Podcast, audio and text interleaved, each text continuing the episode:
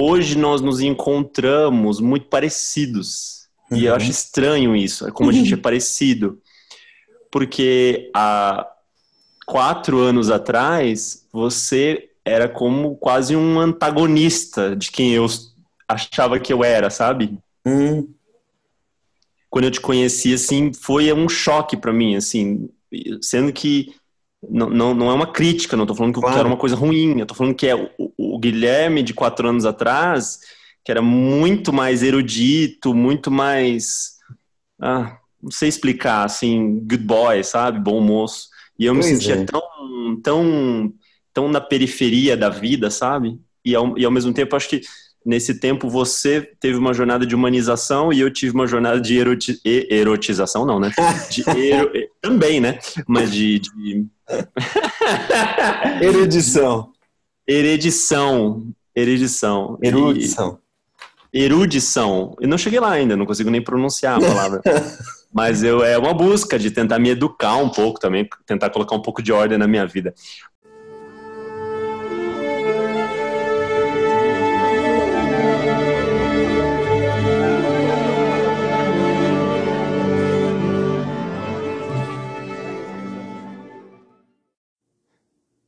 Olá, que bom que você chegou no meu podcast Respira. Eu sou o Natan. Aqui eu sempre coloco entrevistas, meditações guiadas, pensamentos, tudo dentro do universo da mindfulness, meditação, vida interior e espiritualidade, seja lá o que isso significa. Hoje eu falo com meu bom amigo Guilherme Ribeiro, que, para ser sincero, eu não decorei todo o currículo dele porque é extenso. Então eu estou aqui diante do LinkedIn e vou ler o que está escrito aqui. Ele é formado em é, propaganda e marketing na ESPN, tem pós na FLAM, a Faculdade Latino-Americana de Teologia Integral, e também no Mackenzie, além de mestrado na PUC de Semiótica Psicanalítica e um doutorado pela Universidade George Fox nos Estados Unidos, estudando Ministério, Semiótica e Estudos do Futuro.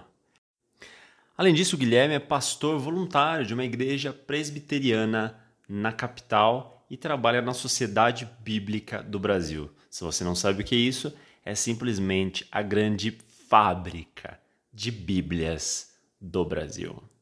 Eu tenho a alegria de falar um pouquinho com ele sobre vários assuntos, mas principalmente sobre esse livro tão polêmico que é a Bíblia. Mas antes de qualquer coisa, eu pedi para que o Guilherme se apresentasse. Quem é você, afinal, meu bom amigo Guilherme Ribeiro de Paula?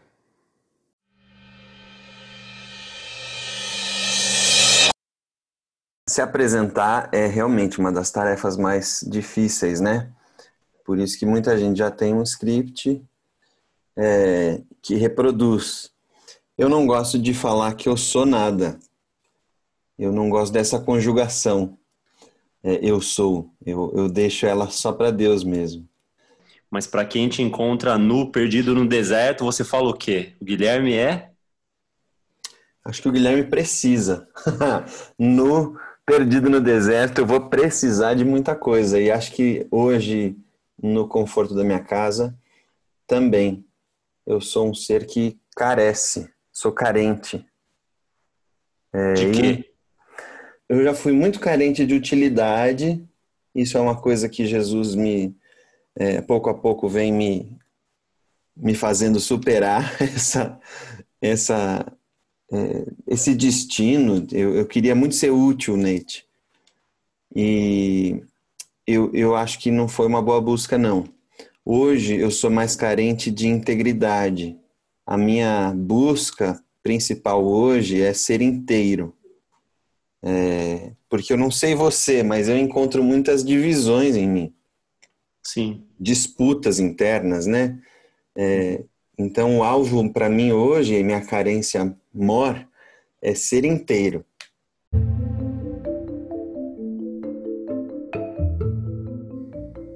E bastou apenas essa autoapresentação do Guilherme para eu perceber que estava diante de um homem de tamanha estatura espiritual e intelectual. Fiquei assustado, com medo de não ser capaz de prosseguir com um podcast sem ser humilhado pelo espírito grandioso desse homem. Foi aí então que decidi fazer uma pergunta que o traria até o meu nível inferior. Quando você era, quando você era criança, você jogava videogame? Você assistia desenho animado?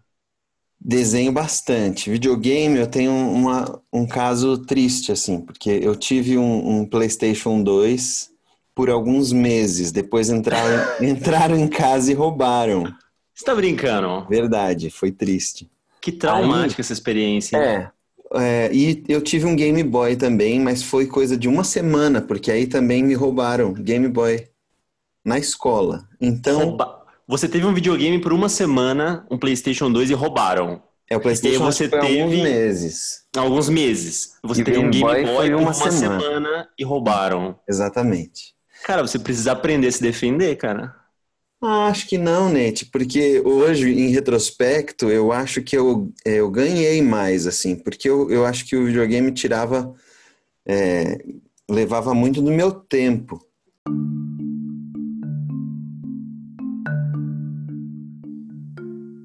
É, isso explica muita coisa, né?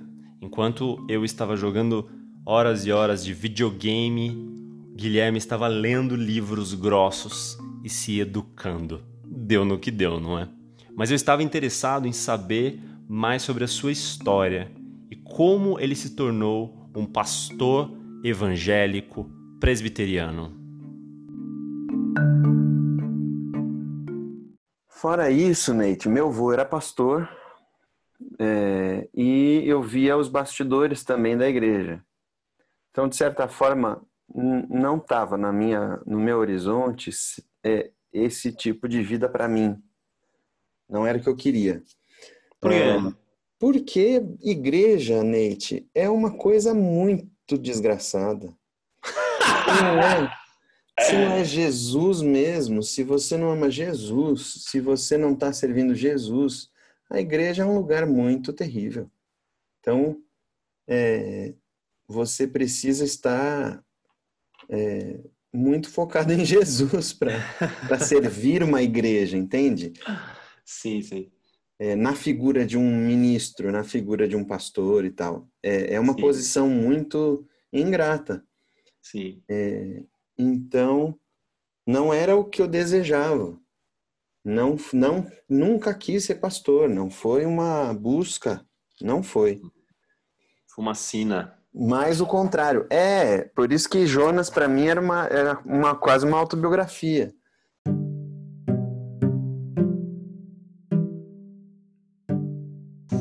Aí Deus disse: Jonas, vá para a cidade de Nínive e diga para as pessoas pararem de praticar a maldade. Aí Jonas pegou um navio em Jope e foi para Tarsis. Quando chegou no alto mar, começou uma tempestade e o barco começou a afundar. Aí disseram: Senhor, tem um homem dormindo no porão do navio. Como é o nome dele? Jonas. Então diga a Jonas para clamar ao Deus dele para fazer o barco parar de afundar. Aí, vamos, Jonas, clame ao seu Deus para que o nosso barco pare de afundar. Aí ele disse: Não, porque eu estou desobediente. Aí disseram assim: Vamos pegar Jonas e jogá-lo no. Não. Pegaram Jonas, contaram de um até cinco.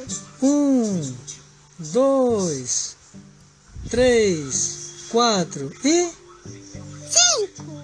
Já! Tchum. Pai, faz o peixe. Quando ele caiu, veio um grande. Pai, faz Jonas. Bom, quando ele caiu, veio um grande. Peixe. Aí o peixe veio, ó. Não, pai, é o peixe. Fazendo o peixe. Na barriga do peixe. Aí ele disse: depois de três dias e três noites, ele orou e disse: Senhor, por favor, tire-me da barriga desse peixe. Aí Deus ouviu a oração de Jonas mandou que o peixe fosse para a beira da. Praia. E quando chegou lá, vomitou. Jonas. Aí Jonas foi para a cidade de. Nínive. Fazer o quê? Entregar. Olha, foi pregar. Amém. Amém? Diga amém. Amém. Eu tenho uma pergunta para você, cara. Você que trabalha há tantos anos na sociedade bíblica brasileira, Do Brasil. do Brasil. Eu, quando fui pela primeira e única vez a Nova York, fui participar de uma competição de robótica. Natan, de 16, 15, 16 anos de idade. Um mecânico, um pequeno mecânico. Fui para Nova York vislumbrado, estou na Terra, cada canto me parece um. Cada canto me parece uma cena de filme do, do Homem-Aranha. E a gente ficou, eu e a, e a equipe de outros alunos, né? é, do colégio técnico, ficamos em um hotel. Eu acho, que, eu acho que foi a primeira vez que eu fiquei em um hotel na vida. Eu nunca tinha ficado em hotel também, assim. E, e eu nunca vou esquecer que eu abri a gaveta e tinha uma Bíblia ali. E aí eu falei assim, nossa, uma Bíblia em inglês. Eu queria ela para mim. Podia E eu senti uma forte, eu senti uma forte tentação em roubar aquela Bíblia. Não, não é roubo, não. Não é roubo, mas, mas eu, eu tive um pensamento, eu falei assim, cara, essa Bíblia, olha o meu pensamento, pode ser uma viagem, mas o meu pensamento foi esse, eu lembro do, do que eu pensei no dia.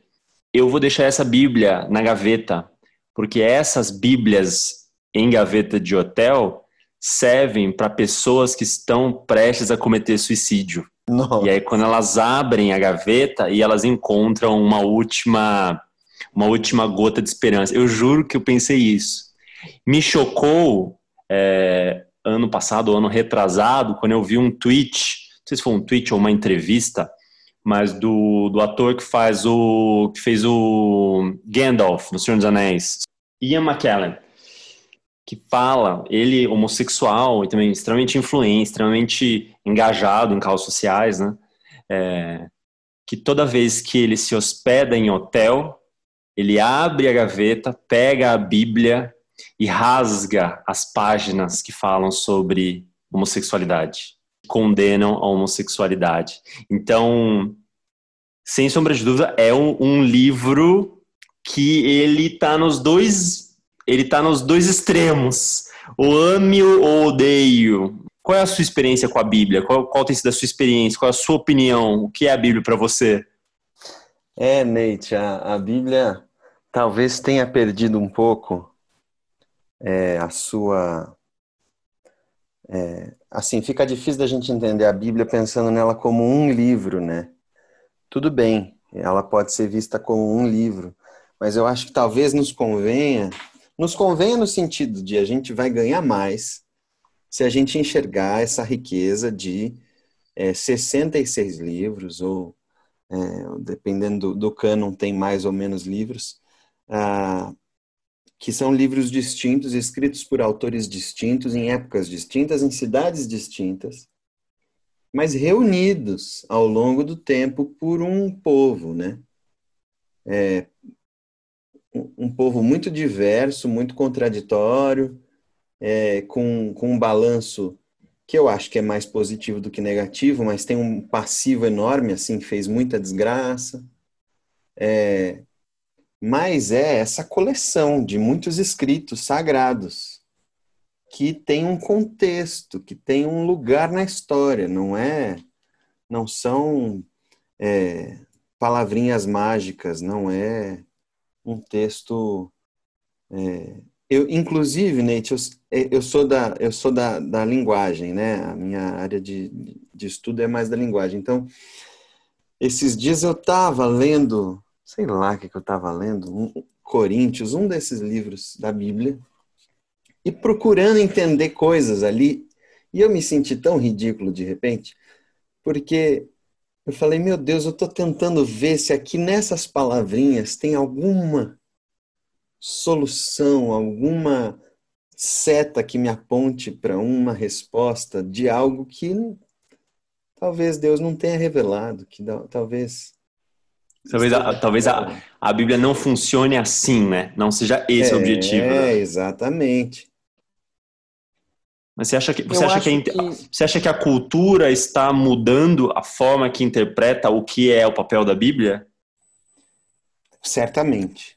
E eu acho que assim, a igreja evangélica especialmente, ela se preparou muito, se armou muito para defender uma posição é, diante da modernidade. A modernidade teve é, supervalorizou a razão, é, tentando construir é, com evidências, de forma científica, é, posições que acabam virando, toda posição acaba virando trincheira, né? Se você tiver que defendê-la. E eu acho que a igreja evangélica acabou embarcando nisso, e, claro, em algum momento deve ter sido bom.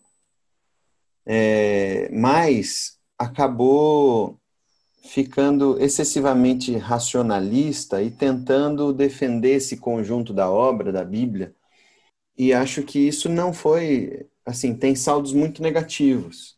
Então, agora, com a pós-modernidade, que começa a, a demolir um pouco tudo, né?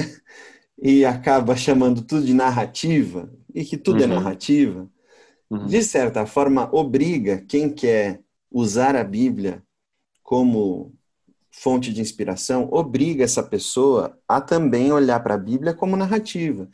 Ou não, né? Porque também não, não me, me, me fascina o quanto, de certa forma, ainda tem muito gado, espiritualmente falando. né? Ou quando se trata de religião, também tem uma certa, uma certa psicologia de gado que a galera aplica muito para política. Mas para religião, eu acho que também tem muita gente que gosta de do É que eu acho simples. que- Eu acho que muita gente ficou na modernidade, ainda não chegou na pós. E qual é, qual é o papel da Bíblia em 2020?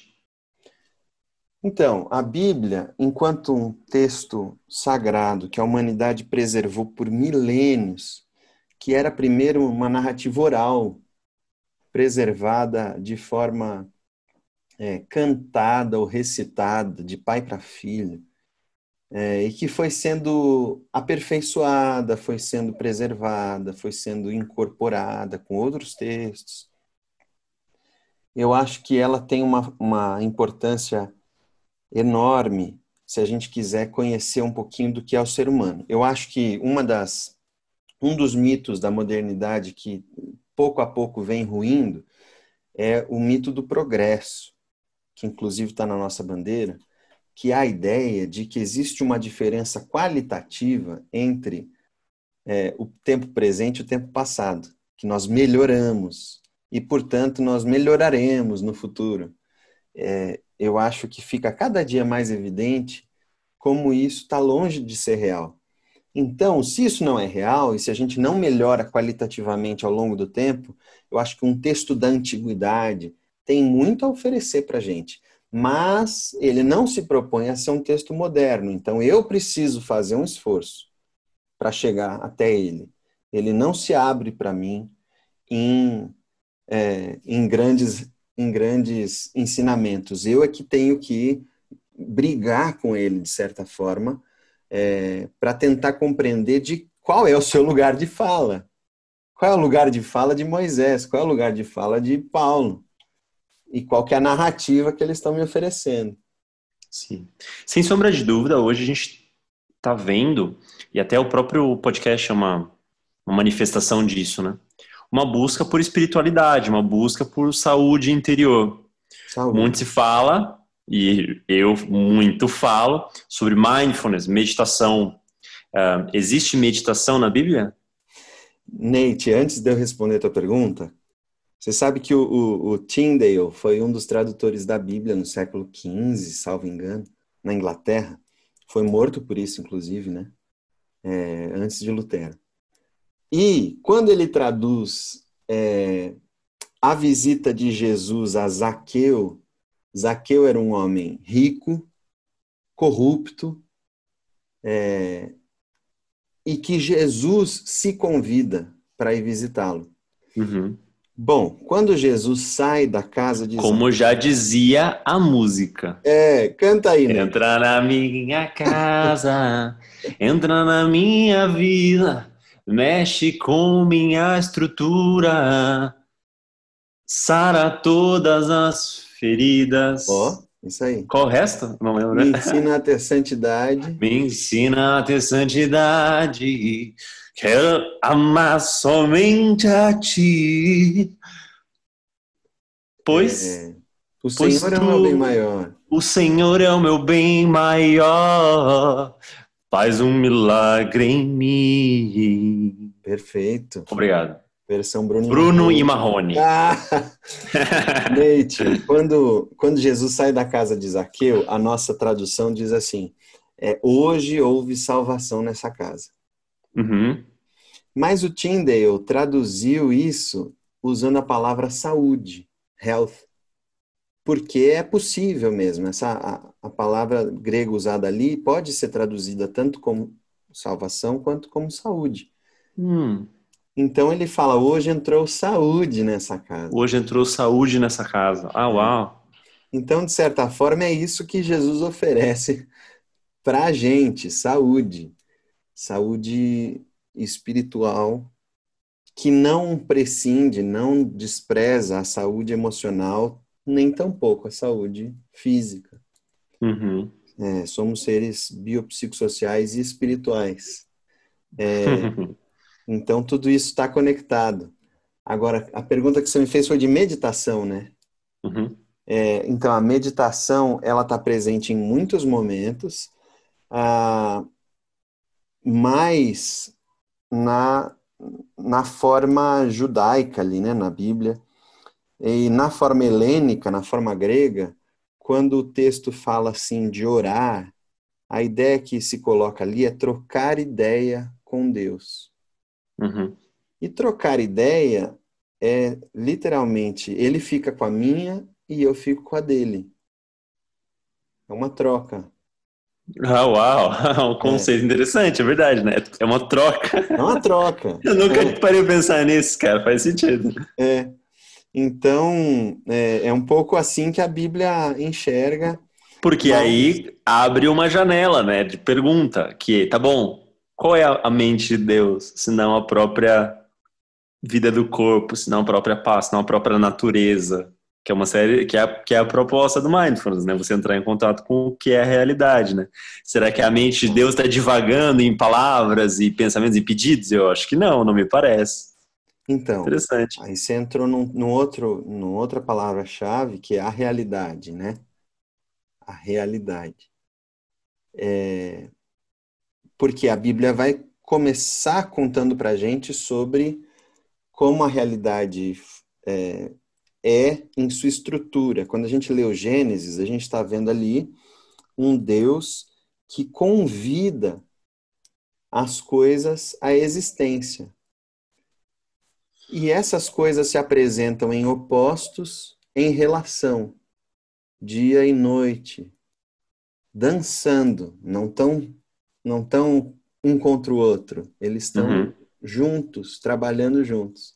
A gente vê as águas de cima com as águas de baixo, e no meio um firmamento, que é uma zona é, liminal, assim, entre um e outro. É, e todo esse universo é composto, essa realidade, ela é composta com uma é, com o caráter de Deus. Eu não gosto muito da palavra caráter, mas quando a gente olha para a realidade, a gente pode aprender de Deus. A Bíblia está sempre falando isso para a gente. Por isso, Neite, que tem uma um, um aba. Aba é um é um pai. Um pai é, é um, era um, um, uma função na monástica entre os monges. É, os mon só para fazer um parênteses, quando o cristianismo começa a ficar muito é, imperial, né? Constantino se converte, começa a instituir as igrejas é, oficiais. Tem uns cristãos que começam a, a, não gostar disso e falar não, isso aí não está certo. Uhum. É, não está misturando muito. tá, tá pegando tudo que era pagão, de repente cristianiza, como se batizasse a, a bagunça. Uhum. É, e aí eles, eles se decepcionam, se frustram com isso e vão caminhar rumo ao deserto para viver a sua espiritualidade com Deus no deserto. Como o povo de Israel, como Jesus quando é, depois de ser batizado, eles vão para o deserto. Então aí surge o que a gente chama de monástica, os monges, o monasticismo surge daí. Hum, entendi. Então tem um, um aba, um pai do deserto, que certo, certo monge novato chegou para ele e falou: Aba, é, eu estou chegando agora, me, me fala, me ensina, me dá uma palavra de ensinamento, o que, que eu preciso fazer? E ele fala o seguinte: vai para sua cela. A cela era o quarto onde os monges dormiam, ficavam. Uhum, uhum. Ele fala: vai para sua cela e a sua cela vai lhe ensinar todas as coisas que é essa percepção, essa intuição de que no DNA da realidade já está a própria natureza de Deus. Sim. Ao mesmo tempo, o próprio indício de que alguma coisa deu errado. Uhum. Parece que a realidade, essa realidade em que as coisas quebram, em que as coisas saem de lugar, um minutinho.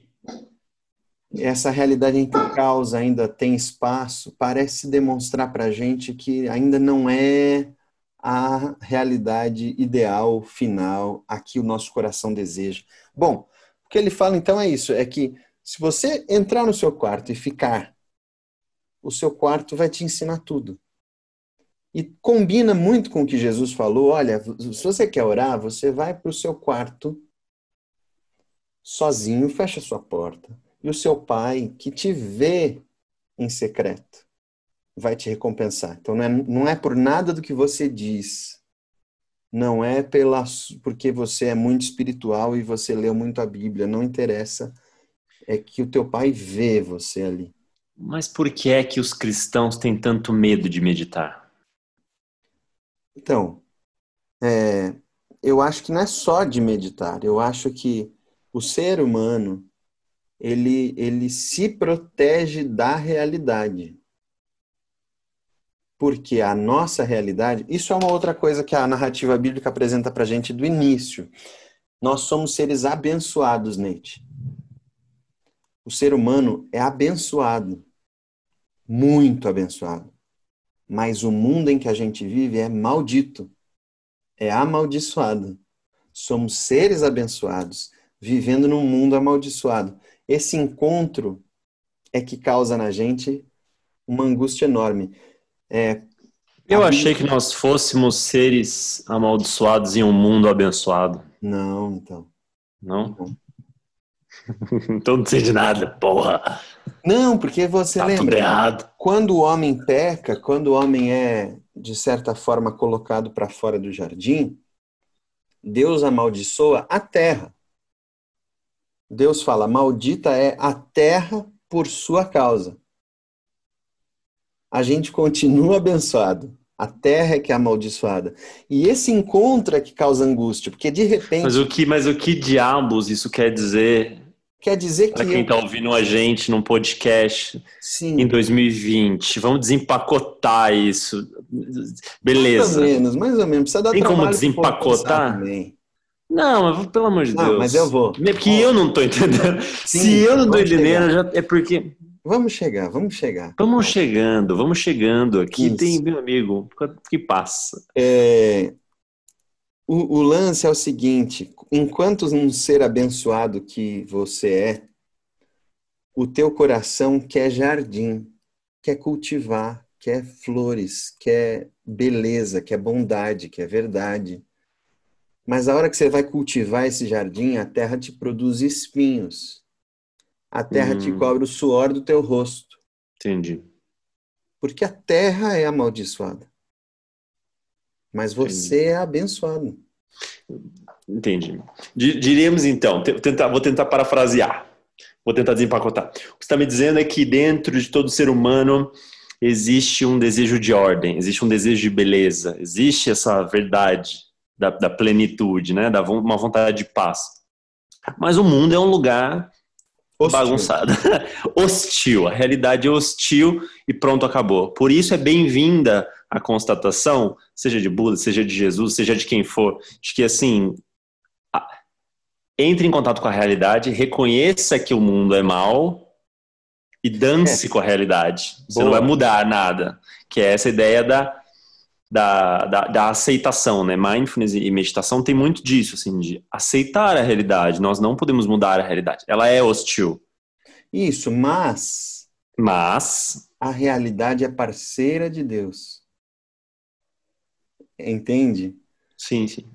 É, quando a gente resolve lidar com a realidade, não mais com as nossas, com as nossas imaginações, os nossos sonhos, é, a realidade é um instrumento pedagógico de Deus. Com certeza. A minha psicóloga costuma dizer assim que sozinho ninguém percebe que é louco.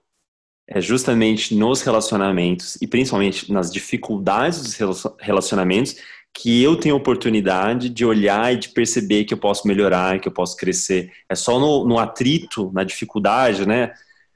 Que realmente a gente muda. Porque senão é um eterno, uma, né? um, É, um deslizar pela vida. e de certa forma, Neite, a gente precisa desesperadamente ser frustrado, né? Porque o nosso ímpeto é de ser Deus, de governar sobre tudo, de sermos absolutos e soberanos. Uhum. É, isso é meu, isso é teu, isso está em todo mundo. Então nós precisamos desesperadamente ser frustrados. Alguém que conseguir é, por muito tempo sustentar a ilusão de potência, de poder, Sim, é, vai ser um grande diabo. sim, Porque- exato.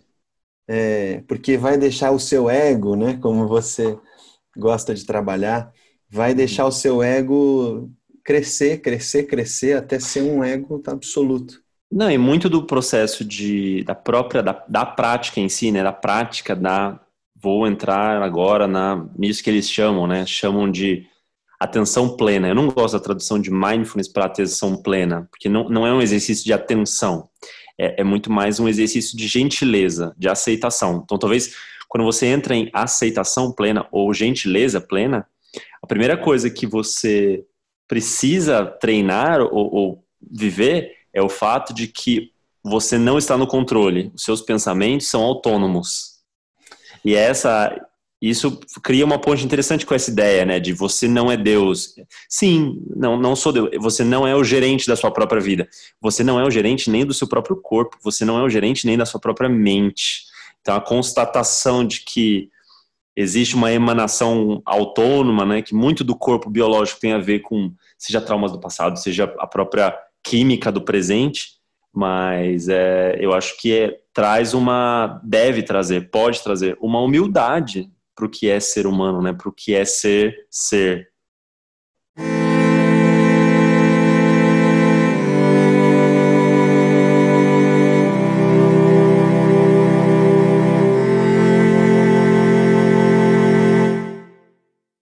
Você concluiu seu doutorado na Universidade George Fox, nos Estados Unidos, com o campo de pesquisa a semiótica da espiritualidade.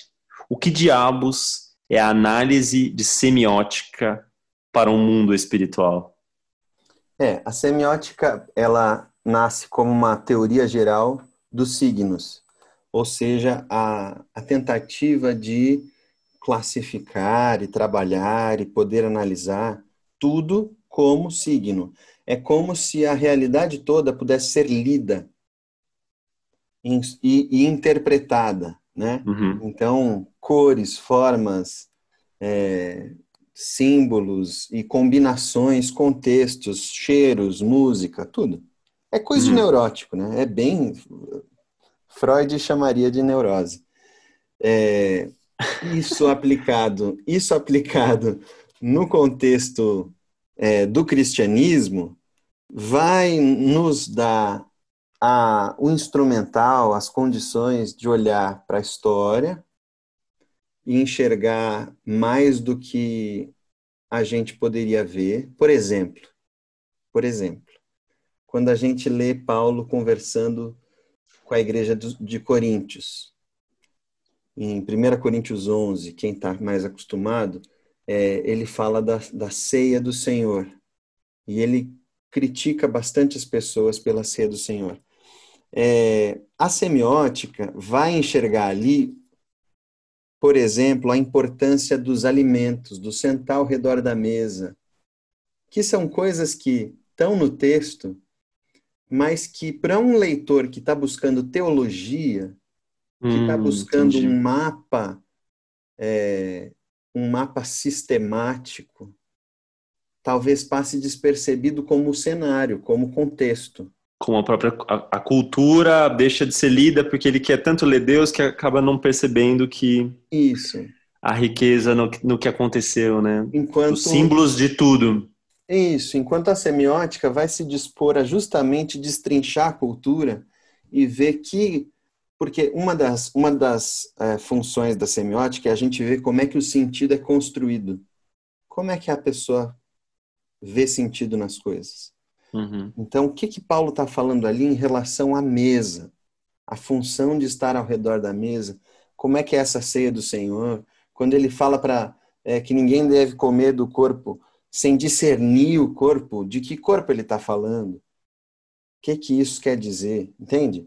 É, uhum. é, um, é uma atenção que a semiótica vai ter que vai me permitir olhar para o futuro, olhar para o presente, olhar para o futuro. Tá bom. Se a mesa era assim tão importante, como eu estou propondo que seja, é, como é que essa mesa é vista nas nossas igrejas hoje? E esse é um, do, um dos temas que eu trabalhei no, na tese é, como a gente serve a ceia nas igrejas. Eu acho desesperador. Santa Ceia e a hóstia do católico, essa é a mesma, é a mesma ideia, não é? Hum, é a mesma ideia, com, com algumas diferenças importantes. Mas no protestantismo, é, via de regra, é uma cerimônia é, é, triste, séria, individual, que é distribuída cada um no seu lugarzinho. É, tem igreja, Neite, não sei se você já viu isso, mas eu, eu me, me eu fico assombrado que você recebe na entrada um copinho selado com um, um, um, selado com papel alumínio assim e já o pãozinho ali, um kitzinho, kit ceia. Na entrada, já recebe na entrada, entrada. já que é para não dar trabalho no meio do. Hoje em dia vai ser drive-thru, então, porque não pode Sim. nem descer do carro. Deve ter, eu não, eu não, não fui atrás de ver isso agora, mas deve ter. Então, tudo isso me, é, me deixa um pouquinho chateado, é, porque, para mim, eu acho que esse contexto cultural em que Paulo fala da ceia, da mesa, a, a comida era realmente muito importante. Estar ao redor da mesa com os irmãos era, de fato, o que se celebrava ali. É, sem o, sem o que não, não, não o, a construção de sentido fica muito prejudicada. Fica muito difícil entender o que Jesus falou. Mas eu acho que é difícil a gente falar sobre cristianismo, porque é um campo tão grande, de tanta gente nesse país. Mas se você pudesse sentar com todo crente, todo cristão desse país, sentar para tomar um café e falar assim: olha, eu vou te falar uma coisa que talvez você não saiba. Algo que você acha que você sabe, ou que você acredita, ou que, que faz sentido para você, mas que você acha que talvez aquela pessoa não saiba. O que, que você falaria para o Brasil inteiro? Nate, eu acho que mais do que falar na mesa do café com a pessoa, eu acho que sentar à mesa do café com a pessoa é o negócio é o lance. É a própria mesa. Isso, esse é o é negócio. o próprio ato, entende? Se, é assim. se a gente pudesse sentar com cada um dos brasileiros, se cada brasileiro sentasse com com seu vizinho para tomar um café, sem falar nada, a gente teria um outro Brasil, um outro mundo, só de sentar para tomar um café com seu vizinho. É, a gente não precisa concordar em nada, mas o partir do pão ao redor da mesa com alguém tem implicações tão poderosas, é, tão transformadoras, Eu acho que, que isso não se, não se traduz em linguagem. Por isso eu tive muita dificuldade, Neite, de expressar a minha pesquisa, é, de escrever aplicações práticas da pesquisa. Hum, tive muita dificuldade. Porque é, a linguagem não captura né, a dimensão de um, de um cafezinho, de um café com leite, um pão com manteiga ao redor da mesa. A linguagem não, não captura. E eu acho que essa, esse exercício, ele também nos dispõe, nos deixa mais abertos para essa mesa com o Senhor, que também a linguagem não, não consegue transmitir. Que inclusive Paulo, Paulo depois que teve a sua experiência é, de subir ao terceiro céu, também não quis botar em linguagem. A linguagem é, é imperfeita demais para comunicar esse tipo de coisa. Então, deixa eu ver se eu entendi.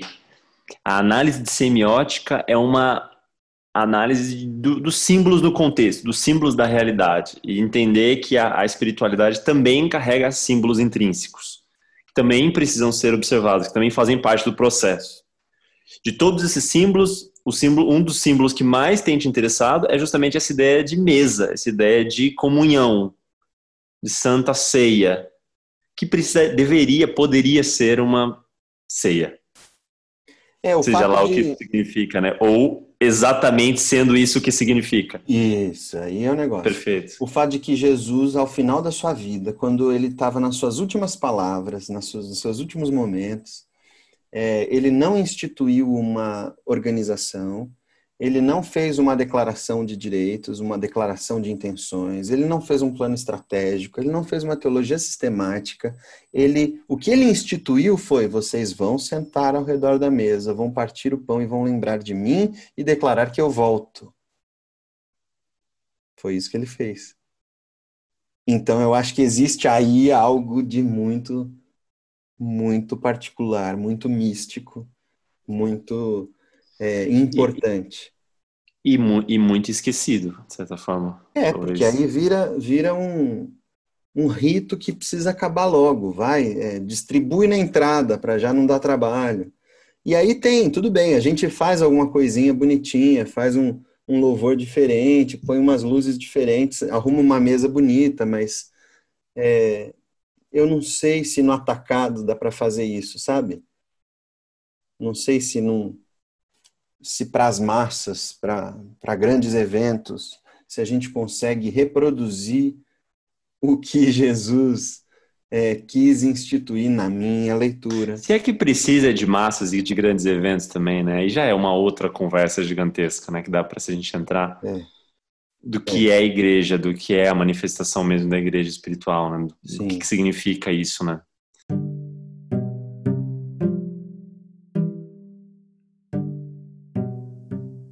Eu admito que demorou um pouco para eu me lembrar que o podcast é laico. E não são todas as pessoas que compartilham da mesma fé cristã. Por isso, para encerrar a minha conversa com o Guilherme, eu pedi para ele mandar uma mensagem para as pessoas que estavam, que estão nos ouvindo e que não compartilham da fé cristã. É, eu acho que o que eu diria para as pessoas que não compartilham dessa fé específica ou dessa forma de enxergar do, o Cristo é, eu recomendaria, entre no seu quarto, seu quarto lhe ensinará tudo. É, mas no, no, no seguinte sentido, o que ela está ouvindo da nossa conversa é uma reprodução, uma representação de uma amizade que a gente tem. É, e que legal se essa conversa tiver alguma utilidade para ela. Que bom, fico muito feliz, muito. Mas eu, eu acho que ela só vai experimentar a realidade com a realidade, não com representações. Ela precisa ter essa conversa com gente perto dela. Vai testar isso aí que eu falei, vai, é, vai provar na vida real se isso funciona. Porque se o que eu falei é verdade, e eu afirmei que a, o caráter de Deus está na estrutura da realidade e que o, o que de Deus se pode conhecer, que não é, né, é só um fragmentozinho, o que de Deus se pode conhecer está aí apresentado na natureza, na criação, no mundo. Se isso é verdade, ela não precisa de mim. Ela não, né? É, vai ver, vai viver, experimenta. É, esse podcast precisa ser, é, precisa ter um, um, como é que eu vou dizer? Ele precisa se, se questionar. E é isso que eu estou fazendo agora. O valor desse podcast é falar que ele não tem valor. Obrigado, Guilherme. E essa foi a conversa com o Guilherme. Na semana que vem traremos um conteúdo que sim tem valor.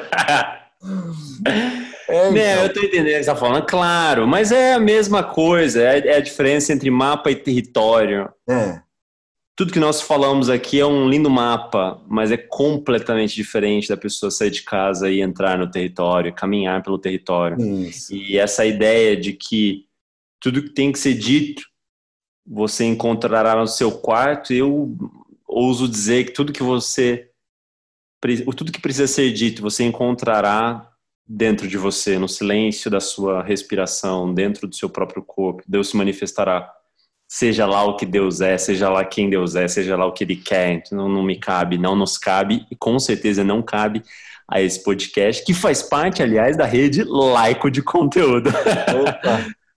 Mas eu sempre digo que esse podcast é laico, esse podcast é laico, vai vir gente aqui de tudo quanto é tipo, mas esse podcast não é, não é safado, não é mentiroso. Eu tenho a minha fé, eu tenho a minha espiritualidade, eu não, não posso negar, eu não sou laico. Eu sou um ser humano que tem uma cosmovisão, você é um ser humano, você é um pastor evangélico que tem uma cosmovisão. Mas eu acho que eu concordo contigo demais, assim, nessa ideia de que há, há algo, há alguém, há respostas. E, e, acessível, né? Não ah. completamente, ele não vai ser controlado, ele não vai ser mapeado, ele não vai ser desvendado, mas existe um acesso, existe um caminho. Não Sim. é um há alguém longe, oculto. Não, ele tem, tem um jeito de chegar.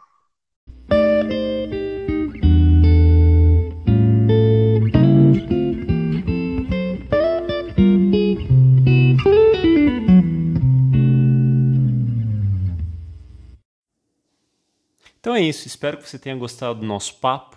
Desculpa se ele foi muito nerd, ou muito cristão, ou muito qualquer coisa. Eu juro que eu estou tentando fazer uma experiência que com certeza não vai agradar todo mundo, mas que talvez possa inspirar muitas pessoas. Para saber mais sobre o meu trabalho, sobre o estilo de meditação que eu ensino, que é o estilo Mindfulness, visite o meu site, o site do projeto Laico, que não poderia ser mais simples. É www.laico.com.br. Fique ligado também no, nas redes sociais. Então, no Instagram, laico.respira e no Twitter, que é natan.sanches. Obrigado pela sua atenção e nos vemos na semana que vem.